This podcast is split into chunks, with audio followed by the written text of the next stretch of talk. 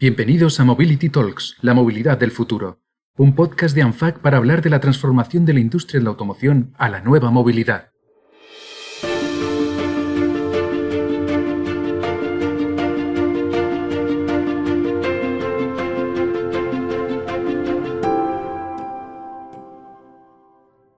La industria de la automoción atraviesa tiempos de cambio. Cambios hacia una nueva movilidad más eficiente, inteligente, accesible y asequible, en donde las nuevas tecnologías están haciendo evolucionar la manera de usar los vehículos, pero también la manera de desarrollarlos y fabricarlos. Soy Noemi Navas, directora de comunicación de ANFAC. Hoy contamos con Jordi Carmona, responsable del sector automovilístico de UGP. Buenos días, Jordi. Buenos días. Y Gerardo Cortijo, responsable de política industrial de Comisiones Obreras, para conversar sobre la evolución del empleo en el sector de la automoción y el papel que está jugando y tendrá en la transición a la nueva movilidad. Jordi Gerardo, buenos días. Un placer contar con vosotros. Muy buenos días, gracias por, por invitarme, por invitarnos. Como decíamos, la industria está cambiando a pasos agigantados hacia una nueva movilidad. ¿Cuál es vuestra visión del futuro del sector? ¿Qué retos creéis que tenemos en esta transformación hacia la movilidad del futuro? ¿Cómo, cómo veis la, la nueva industria? Sí, sí, lo primero, muchas gracias, reitero, por, por invitarnos a participar en este podcast con vosotros. Eh, retos, yo creo que no, no solo debemos hablar de retos, yo creo que debemos hablar de retos, de oportunidades, creo que debemos hablar de una situación también de un momento histórico, ¿no? en el que se entremezclan muchas situaciones como es la transición energética necesaria y en la que estamos obligados a, a participar todos, ¿no? la necesidad de la descarbonización y junto con la digitalización y creo que además algunos cambios operados y acelerados por la reciente pandemia eh, que hemos vivido en todo el planeta, eh, pues, pues nos van a llevar a unos retos en el ámbito de la movilidad y, en la, y por tanto en la industria de la automoción. Yo creo que hemos de ser capaces de aprovechar las oportunidades que se presentan eh, sin perder de perspectiva que son cambios que tienen que llevar necesariamente un ajuste y un necesario cambio en las formas de trabajar, en la forma de construir, en los, los vehículos que vamos a construir van a ser diferentes por tanto la forma de fabricarlos va a ser diferente, la tracción de los mismos va a ser diferente, el consumo energético para moverlos va a ser diferente y yo creo que todo eso va a operar un gran cambio en la industria de la automoción en el que lo que es importante es la anticipación. Yo creo que anticiparnos a lo que está viniendo y a lo que va a pasar es el gran reto al que nos enfrentamos eh, todos los actores dentro de la industria de la automoción. Por tanto, resumiría en anticipación. El reto es la anticipación a lo que viene. Jordi. Vamos a ver, nos encontramos ante un cambio total del sector automovilístico. Estamos en una transformación del sector automovilístico. Yo creo que no se ha vivido. No sé si en la época de, la revolución industrial eh, se podría hablar de este cambio de, de concepto yo ya a lo mejor no tenemos que hablar del sector automovilístico, sino del sector de movilidad, pero yo creo yo un poco a raíz y cogiendo un poco la, la palabra que utilizaba Gerardo, estamos ante un cambio que nos tenemos que anticipar. Anticipar no podemos esperar a porque el esperar eh, podríamos tener un riesgo que todo ese trabajo que se ha hecho en España en el sector automovilístico, que no es por suerte que seamos el segundo productor europeo ni el octavo a nivel mundial, pues que todo ese trabajo, trabajo que también hay que poner en valor, ha sido gracias a la labor de los trabajadores y trabajadoras del sector y a los representantes de los trabajadores, estamos en esa situación, pues se perdiera por esa dejadez. Estamos ante un cambio un cambio ya no solo en el sector automovilístico, en la robotización, porque eh, estamos hablando que se incluye esa robotización, que en el sector automovilístico es muy fuerte, es el sector que más robotización tiene, una digitalización, un cambio conceptual de movilidad también, un cambio del concepto de movilidad de, de, las personas, de los trabajadores, trabajadoras, pero del conjunto de, de los ciudadanos y también el modelo hacia donde vamos del vehículo eléctrico, que no solo se hablará del vehículo eléctrico, sino también ahí compartirá con el de hidrógeno, que no nos tenemos que olvidar porque muchas veces se habla del eléctrico, pero también del hidrógeno. O sea, estamos ante un cambio que nos tenemos que anticipar, poner las medidas necesarias para que ese cambio sea una transición justa y ordenada. Justa, sobre todo, que todos los trabajadores y trabajadoras tengan eh, ese enclaustre en esa nueva, en ese nuevo modelo y que no se quede ningún trabajador y trabajadora atrás y ordenada que no nos volvamos locos de empezar la casa por el tejado, sino de hacerlo de una forma lógica y coherente. Hablando de, este, de, esta anticipación que comentáis los, eh, que comentáis los dos, eh, ¿cuáles son los principales cambios que está trayendo esta transformación y qué es ¿Qué es lo que os preocupa que habría que, anticipar, que habría que acelerar? ¿Qué ha hablado, Jordi, has hablado de, robotización, Gerardo, has comentado las nuevas maneras de propulsión. Jordi, por seguir contigo, ¿dónde crees que tenemos que anticiparnos más? ¿En, qué puntos ves que hay que hacer hincapié? No, sobre todo yo creo que hay que hacer una apuesta clara hasta el momento y desde los sindicatos y desde UGT nosotros ya hemos propuesto que 23 propuestas son necesarias para anticiparnos a esa transición y fortalecernos para esa transición. En ningún momento estamos eh, hablando de oponernos a esa transición, a ese cambio de movilidad, pero sí que lo que estamos diciendo es cómo debemos hacer ese cambio hacia esa nueva movilidad, hacia ese nuevo futuro del sector automovilístico y es donde hay que hacer hincapié. Yo creo que hay que hacer políticas, sobre todo si estamos hablando del vehículo eléctrico, si estamos hablando del vehículo de hidrógeno, pues tenemos que poner todas las facilidades. Una, para que cualquier ciudadano tenga la posibilidad de adecuarse a ese nuevo concepto y no crear una brecha social de movilidad que si no se ponen las medidas podríamos caer en ella y también poner todas las medidas eh, para fortalecernos en eso. Eh, ya digo, nosotros desde UGT ya hemos planteado que 23 propuestas son necesarias para el sector automovilístico, desde una potenciación de la industria, desde una potenciación para el mantenimiento del empleo, como cualquier excedente de empleo o eh, sobrante de puestos de trabajo, también no queden los trabajadores y trabajadoras eh, con coberturas. Gerardo, desde vuestra opinión, eh, que la, misma pregunta, ¿cuáles son los cambios que más, que más os preocupan? ¿Dónde tenemos que anticiparlos? Bueno, yo aquí sí que quisiera un poco marcar también un punto de inflexión, ¿no? Por ejemplo, yo creo que desde Comisiones Obreras tenemos una visión clara de que veníamos transitando eh, un modelo de movilidad que estaba afectado por algunos cambios sociales, sociopolíticos en el ámbito de Europa.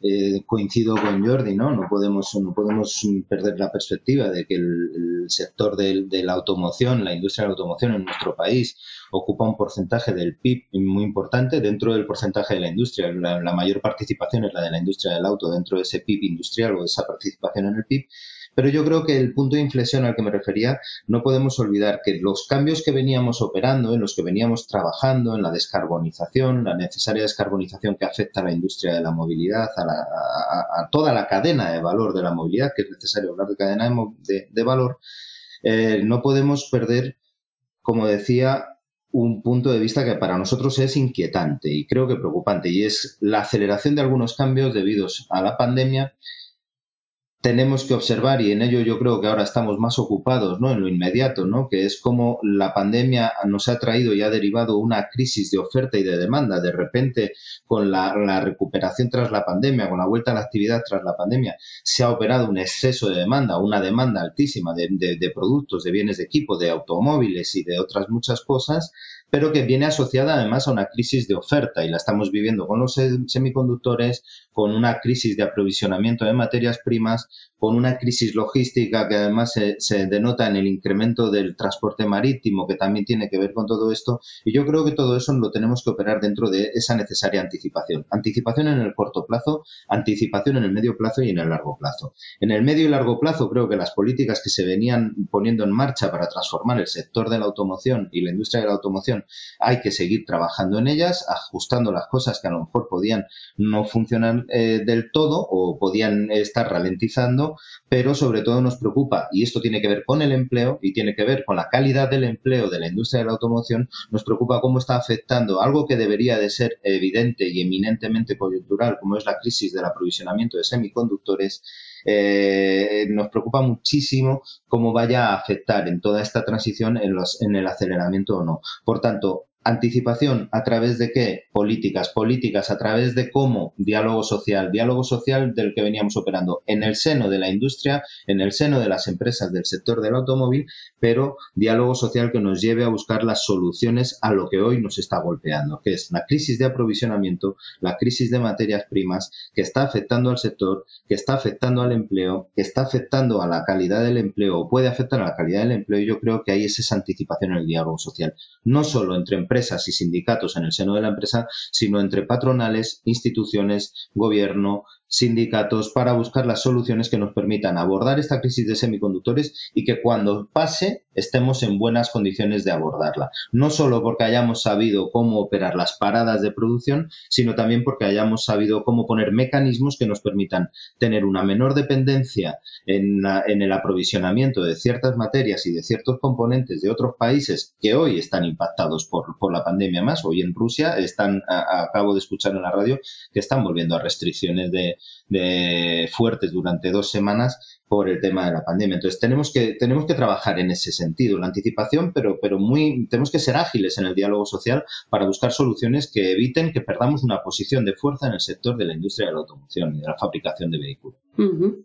Muy interesante lo que comentáis. Eh, y en este sentido, en los últimos planes que se están aprobando, se habla mucho de los fondos europeos, del PERTE para el vehículo eléctrico. Hablabais de no, no generar brechas entre, entre ciudadanos eh, por, por, por, falta de accesibilidad, eh, de hacer frente a las crisis que tenemos coyunturales, pero que se están alargando más tiempo.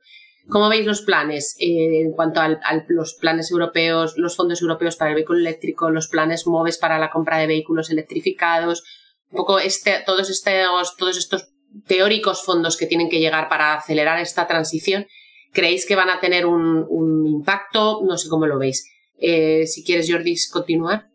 Vamos a ver, y sabéis que desde UGT FICA hemos sido muy críticos. Nosotros estamos de, de, acuerdo y lo vemos positivo. Cualquier tipo de ayuda que se haga, tanto de los fondos europeos como de las políticas que se hagan o de las ayudas que se están anunciando por parte del Gobierno a nivel estatal son positivos. No nos vamos a engañar que cualquier ayuda es positiva. Otra cosa es cómo se utilicen. Ahí es donde eh, está el verdadero problema.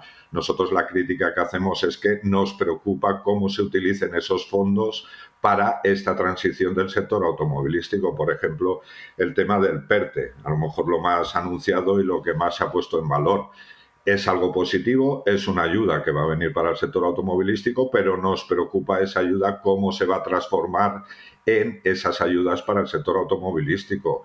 Eh, nosotros lo que hemos dicho que tiene que tener cobertura en, en, el máximo posible para todo el sector automovilístico, para toda la cadena de valor del sector automovilístico, porque si no estaríamos mal utilizando esas ayudas. Ya digo, nosotros desde UGT lo vemos positivo pero lo que no estamos de acuerdo o lo que estamos pidiendo es que esas ayudas se sepan distribuir, porque al final podríamos caer en el error de que esas ayudas se mal utilizaran y al final no tuvieran la repercusión en positivo que tiene que tener el sector para fortalecerlo, sobre todo de cara a futuro, de cara a futuro para tener un sector automovilístico fuerte. Por eso nosotros siempre hablamos las ayudas son buenas, las ayudas hay que aprovecharlas en positivo para fortalecer el sector. Claro. Gerardo, ¿cuál es tu opinión? A ver, yo creo que lo primero tenemos que reconocer ¿no? que, la sociedad europea eh, eh, ha operado una salida de una crisis histórica y sin límite y sin, sin, sin parangón, sin, sin nada con la que la pudiéramos comparar ¿no? en, en el mundo moderno, en la era moderna. Eh, yo creo que el que se hayan operado unas salidas de la crisis diferentes a las tradicionales, ¿no? De la vía del recorte, de la vía de la austeridad y de la vía de, apretar eh, de manera económica a los países de forma que además afectaba al consumo y esto afectaba también a las tasas de desempleo, etcétera, etcétera, el operar una salida de esa crisis diferente con estímulo, con un estímulo económico que, que trae que España además pueda ser dotada como uno de los países con una dotación económica tanto en los préstamos blandos como en las ayudas directas a través de los PERTE, yo creo que eso es un elemento positivo, que hay que reconocerle como positivo. La gestión, como bien decía Jordi, coincido con él, eh, la gestión que se haga de eso es, es donde Comisiones Obreras estamos preocupados. Nosotros hemos dicho, y en la presentación del, del PERTE del BEC, del vehículo eléctrico conectado, lo dijimos y lo dijo nuestra secretaria general en Moncloa, eh, eh, nos gusta la música, pero queremos escribir parte de la letra de esa canción. ¿Por qué? Porque mm, creemos que además los agentes sociales, todos los agentes sociales, patronales y sindicatos vamos a estar obligados a gestionar las consecuencias de esa transformación que va a venir estimulada por esos fondos de recuperación, eh, esas consecuencias sociales, y cuando hablamos de consecuencias sociales hablamos de cambios en el modelo del empleo y en el tipo de empleo, las vamos a tener que gestionar nosotros. Por tanto, es lógico que también queramos participar en el desarrollo de la solución, la puesta en marcha de la solución, que ha de tener algunos condicionantes y alguno mencionaba Jordi. Es proteger e impulsar y promover una cadena de valor amplia en la que constructores y fabricantes del auto eh, sean impulsores, cabeza tractora de un estímulo de fabricación, pero que arrastre también a una mejora de las fabricantes de componentes del auto. No creo que sea necesario recortar que un vehículo eléctrico no lleva embrague a partir de ahí ya, y solo por, por, hablar de una, de una cosa nada más. Entonces, va a haber un cambio también aguas abajo en la, en la cadena de valor a través de los componentes. El estímulo, como decía también, de ver ser capaces de a través de estos fondos de, de articular mecanismos o cambios productivos que nos permitan ser menos dependientes de otros. Y yo creo que ahí también tenemos una oportunidad. Mm, no tenemos que dejar de ser ambiciosos en que por qué no en España puede haber una fábrica de semiconductores, por qué en España no puede haber una fábrica de baterías, por qué en España no puede ser como cabeza tractora y como uno de los países más en el sector, no puede tener la oportunidad de tener la cadena de valor lo más completa posible dentro del país. Y creemos que los fondos de recuperación tienen que ser la palanca que articule estos mecanismos y esta transformación y este cambio. Y ahí es donde nosotros vamos a estar. Eh, lo hemos dicho y lo insistiremos creemos que la música suena bien, pero que eh, no se equivocaremos, el gobierno se equivocará y todos nos equivocaremos si al final hacemos esto de manera unilateral y las voluntades políticas no se transforman en los recursos necesarios para gestionarlos bien.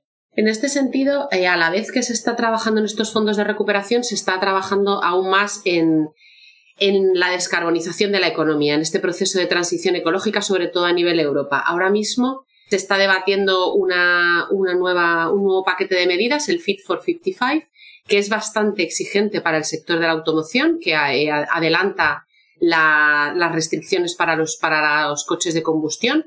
Eh, ¿Cómo creéis que, cómo, veis esta, esta transición diseñada desde Europa? ¿Creéis que se está coordinando estos esfuerzos de, recuperación con, esta transformación de la movilidad? Por, por variar, Gerardo, empieza tú, por favor. A ver, yo creo, eh, yo siempre digo una cosa, ¿no? Cuando hablamos de este del cambio medioambiental, de la transformación energética, yo soy de los que cree que hay dos revoluciones en marcha en el mundo, en el mundo occidental sobre todo, pero en el mundo, una viene de mano de la mujer y es el feminismo y la participación y la integración y esa revolución que está en marcha y que lo venimos observando desde hace años es imparable y otra viene de la mano de los jóvenes que es el cambio el cambio medioambiental. O sea, creo que, el planeta aguanta lo que aguanta y esto hay que hacerlo. Ahora, el papel lo aguanta todo. Hemos de ser capaces de, eh, de ligar la necesaria transición justa y cuando decimos transición justa el término pues se puede sonar grandilocuente no justa es que la transición la van a sufrir las personas si no la hacemos bien. Eh, aquí es donde nosotros creemos que hay que operarlo bien que tiene que haber la apuesta institucional europea, que tiene que haber la coordinación europea, pero que todo eso tiene que estar dotado de los recursos necesarios para que cuando hablemos de esa transición se ajusta, que no, no hagamos una ensoñación de creer que en cinco años vamos a poder tener un escenario de electrificación del vehículo eh, al 100% completado, porque a lo mejor no nos lleva así y a lo mejor si lo intentamos forzar así, pues acabamos perdiendo un poco valor añadido en lo que somos capaces de producir. Entonces yo creo que es imparable pero necesariamente coordinable. Y ahí es donde políticamente se debe de trabajar y debemos de trabajar todos en que lo imparable sea coordinable. No sé si no sé si me he explicado. Sí, sí. Jordi, tú también hablabas antes de transición justa en esta misma línea de Gerardo. ¿Cómo, cómo lo ves tú? ¿Cómo lo veis desde UGT? No, vamos a ver, eh, lo decía Gerardo, ¿no? Dice, hablamos los sindicatos, sobre todo los sindicatos, de una transición justa y a veces queda dice, hostia, que es una transición justa, ¿no? Pero yo, yo lo que quiero remarcar es que no nos tenemos que volver locos. Yo creo que los sindicatos, bueno, el conjunto de la ciudadanía tenemos claro que tenemos que ir a un mundo verde, por decirlo con palabras eso, tenemos que ir a emisiones cero, pero con ese concepto no nos tenemos que volver locos de decir mañana queremos ya esa emisión cero o ese mundo loco, porque tenemos que hacer una transición y ordenada, no solo justa, y ordenada, ¿vale? Porque no nos engañemos, si no lo, vemos desde el amparo industrial, tenemos 100.000 situaciones en Europa, pero si lo hablamos del amparo social, también tenemos 100.000 situaciones sociales en Europa. Entonces, tenemos que saber conjugar en Europa también esas situaciones. Cuando se toman algunas actuaciones a nivel europeo y lo último que se está acordando, el anticipar al año 2035 la 90 se está hablando de vehículos de combustión, hasta los híbridos también, incluirlos en ese apartado. Eh, tenemos que ver, tenemos que ver también la repercusión que puede tener y para los sindicatos sobre todo en el empleo, en el empleo que vayamos en una aceleración demasiado rápida a la repercusión. Yo creo que hay que saber conjugar, decir, tenemos que ir a una sociedad de emisiones cero o verde, por decirlo, pero también tenemos que ver la repercusión eh, que puede tener en el empleo y tenemos que tener esa base. Para nosotros es fundamental, es fundamental el empleo y esa es la base nuestra y el empleo es fundamental de que en esta transición no nos volvamos locos, que al final, buscando la decisión final, al final estemos perdiendo la mayoría de puestos de trabajo, la mayoría de empleo y tenga una afectación muy directa a la mayoría de trabajadores y trabajadoras. Por eso nosotros en esa transición, y para que quede claro, estamos de acuerdo de las emisiones cero, estamos de acuerdo que tenemos que ir a un mundo verde, pero nosotros por eso siempre hablamos de una transición justa y ordenada, y ordenada. Porque ya digo, para nosotros la base fundamental es el empleo, son los trabajadores y trabajadoras que en esta nuevo eh, movilidad o nuevo mundo de, movilidad pues tenga el menor impacto social en los trabajadores y trabajadoras. Hablamos justo de, empleo, por supuesto, pero hablemos un momento del empleo del futuro, de qué tipo de empleo va a venir o qué tipo de perfiles profesionales vamos a necesitar con esta nueva, con esta nueva movilidad. Eh, ¿Cuáles consideráis que son los perfiles que hay que atraer a la industria? ¿Cómo podemos? Porque también en esta transición tenemos que fortalecer a las plantillas. Eh, ¿qué, perfiles son los que, los que hay que atraer a la industria? Y hay, hay oferta eh, laboral, educativa, que se esté adaptando a esta, a esta nueva manera de fabricar.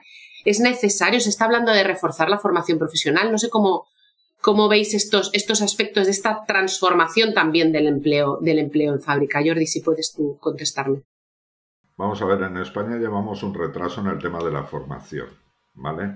Comparativamente a países más industrializados, por decirlo, por comparativa a Francia, Alemania, países así, en el tema educativo llevamos un retraso importante, no solo para esta nueva movilidad del sector automovilístico, sino a nivel general. Yo creo que es algo que llevamos de remanente muchos años, que estamos exigiendo hace muchos años y bueno, a veces pues cuando pasa algo pues... Eh, algunos, y sobre todo en los gobiernos, que son los que tienen que un poco ordenar eso, pues se dan cuenta de esos errores que hemos cometido anteriormente. Yo siempre digo, bueno, los errores se han cometido anteriormente, no podemos seguir hablando de eso que ha pasado en el pasado y nos tenemos que poner manos a la obra.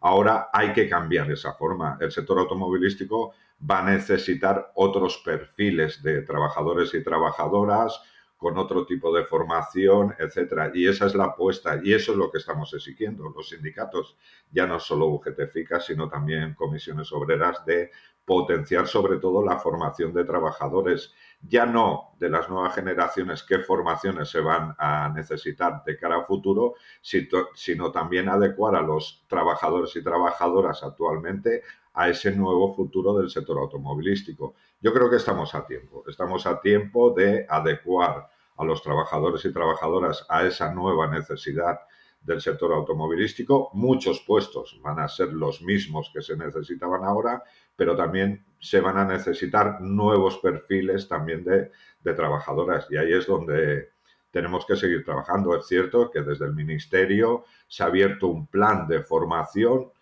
eh, como decimos nosotros siempre, escaso para esa necesidad, pero bueno, ya se ha abierto la puerta, ya se ha reconocido por parte del gobierno, por parte del ministerio de esa necesidad, ya digo, no solo en el sector automovilístico, sino en el conjunto de, de sectores y es el trabajo que tenemos que seguir haciendo. Yo siempre digo de dos vías no solo en la formación de los trabajadores y trabajadoras en activo, de adecuarlos a ese modelo o a esas nuevas necesidades de, las empresas, sino también tenemos que empezar a trabajar muy fuerte a esos nuevos o posibles nuevos trabajadores de futuro que entren en el mundo laboral, de formarlos para ese nuevo futuro en el sector automovilístico.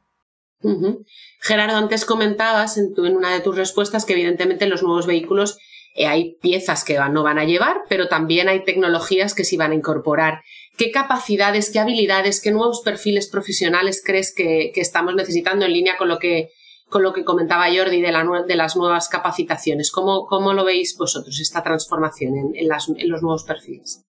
A ver, yo creo, yo creo que no solo en la industria del auto, además lo, decía Jordi también, pero yo creo que en el lo concreto, ¿no? Y a lo que te refieres. O sea, si la tecnología cambia, si el vehículo cambia y las tecnologías asociadas a su fabricación van a cambiar, eh, van a cambiar esos perfiles necesariamente, ¿no? Y además se está viendo, si, si analizamos en cualquier tipo de industria del auto y otras industrias, de cómo hace 20 años la, proporción de white collar, de, trabajadores de cualificación de esos colectivos era la que era, entre el 15 y el 18% dentro de una fábrica, eh, ahora eso se está invirtiendo. De hecho, ya tenemos industrias y fábricas donde el, el white collar o el perfil de más alta cualificación es un porcentaje mayor incluso que el de la cadena de producción, ¿no? Para entendernos. Entonces, esto, eh, esto es una evidencia y esa evidencia lleva a un necesario cambio de perfiles. Yo creo que son perfiles más basados en el manejo de software, en el manejo de herramientas online, en el conocimiento de la, del Internet de las cosas y de cómo eso afecta a las cadenas de fabricación, en la robotización y la automatización hiperconectada, las fábricas conectadas. Todo esto lleva necesariamente un perfil en el que los técnicos que van a estar en la, y las técnicas que van a estar en las cadenas de producción van a tener que tener un conocimiento de, herramientas de gestión de software mucho más alto de, los perfiles anteriores. Eso hace necesario dos cosas. Potenciar la formación de nuestras niñas y de nuestros niños y orientarlos hacia, hacia estudios científicos, hacia carreras de, ciencias, donde tenemos un, problema, ¿no? Sobre, sobre todo en la incorporación de la mujer en esas carreras, pero algo que nos preocupa y nos preocupa mucho y es dentro de los profesionales que hoy están trabajando en la industria, en la industria del auto, que es de la que estamos hablando, habrá un porcentaje de gente recualificable. Habrá que ver cómo a través de mecanismos de formación dual, de formación continua y de formación directa en las empresas somos capaces de recualificar al mayor número de, de trabajadoras y de trabajadores del sector del auto en este momento pero también tenemos que mirar qué va a pasar con la gente, la empleabilidad de aquellas personas que no sean recualificables o cuya recualificación sea más problemática. Y aquí también hace falta voluntad política y recursos. yo soy de los que siempre lo dice y dicen que soy un poco bruto cuando lo digo, que la voluntad política sin recursos no sirve más que para una foto. O sea, hay que dotarse de los recursos necesarios para que personas que hoy tienen, si estamos hablando de postergar la edad de la jubilación, y personas de entre 55 y 57 años con más dificultad de ser recualificadas ¿Qué vamos a hacer con ellas? ¿Les expulsamos del mercado laboral? ¿De qué estamos hablando? Eh, yo creo que todo esto es un poco de lo que nosotros hablamos cuando hablamos de formación. Empleabilidad, adaptación, recualificación y para ello formación dual, formación continua, potenciación de carreras científicas, de la formación profesional en, tecnologías más adaptadas al software y al manejo del software necesario en las cadenas de fabricación y también hablamos de igualdad y de la introducción y de la, del estímulo de, de, estos estudios también a las niñas y esto hay que hacerlo desde edades tempranas. Podríamos seguir con esta conversación mucho rato, pero se nos acaba el tiempo. Solo quiero para cerrar que me, que me digáis una medida, la que, creéis, la que penséis que sería la más eficaz a corto plazo para potenciar este empleo y esta formación en la, industria de la automoción en, España. Es, es, muy complicado, es como sacar una varita mágica, Jordi. ¿Qué pedirías?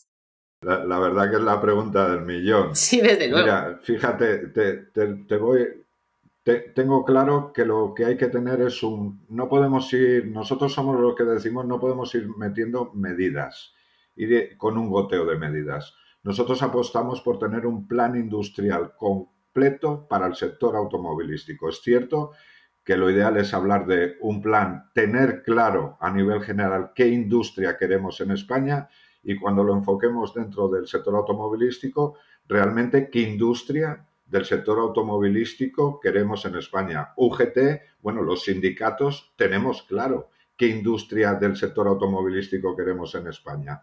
Y nosotros es lo que exigiríamos. Claro, en ese plan industrial hablar de una medida es complicado, porque tenemos que hablar de cómo fortalecer la industria, porque tenemos que hablar de con industria y empleo, cómo fortalecer el empleo. No podemos caer en el error de tener industrias con dos o tres empleos, sino con el empleo que actual tenemos y también qué medidas en caso de que haya ese excedente de trabajadores y trabajadoras blinden a esos trabajadores y trabajadoras. O sea, hablar de una medida sería más qué gusto me gustaría la medida. Nosotros hablaríamos de tener un plan industrial para el sector automovilístico que conjugue esas tres bases. Uno, potenciar la industria. Dos, potenciar el empleo dentro de la industria. Y tres, salvaguardar el empleo que pueda tener de excedente de la industria. Gerardo, tu varita mágica. Pues yo lo siento, ojalá. Mira, yo creo que si solo, si solo con una medida mm, tuviéramos la, solución al problema al que nos enfrentamos, posiblemente es que no tuviéramos un problema. Entonces yo creo que hay que hablar de política industrial. En este país hay que hablar de una necesidad de una política industrial, hay que hablar de un pacto por una política industrial que es la que necesita este país, en la industria del auto, que es de la que estamos hablando, pero en toda la industria en general. Y ese pacto tiene que contener, y no me puedo ceñir a una medida, pero tiene que, tiene que tener, creo que, cuatro patas fundamentales, entre otras. Una, impulsar las medidas necesarias para que la industria de España del auto tenga la necesaria soberanía industrial para tener una menor dependencia de terceros en cuanto a su, continuidad y estabilidad y competitividad, impulsar a través de ese pacto de política industrial en el sector del auto que lo que se fabrique en España tenga el necesario valor añadido para seguir fomentando el empleo de calidad que hoy existe en el sector del auto, adaptación y recualificación de los profesionales del sector y sobre todo empleabilidad, fórmulas de empleabilidad para quien pudiera quedar fuera. En definitiva, la medida es que nadie quede atrás. Como eslogan o como lema de comisiones obreras en, este, en esta situación es lo que tengamos que hacer, hagámoslo, pero que nadie quede atrás. Pues muchísimas gracias a los dos, me quedo con, todas estas ideas. Eh, es un placer trabajar con vosotros y conocer vuestro punto de vista. Sabemos que queda mucho por hacer, pero estoy segura que organizaciones como las vuestras, trabajando codo a codo con, asociaciones como ANFAC y el resto de, la cadena de valor de la automoción, vamos a tener un papel fundamental en esta, en esta transformación. De verdad, muchísimas gracias a los dos. Muchas gracias a vosotros. Gracias a vosotros.